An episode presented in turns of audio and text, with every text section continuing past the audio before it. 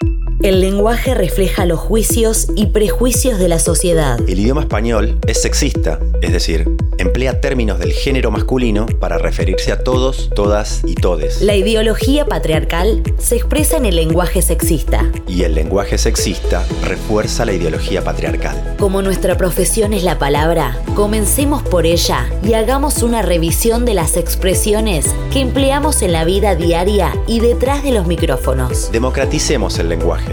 Radio ICER. Bien pública.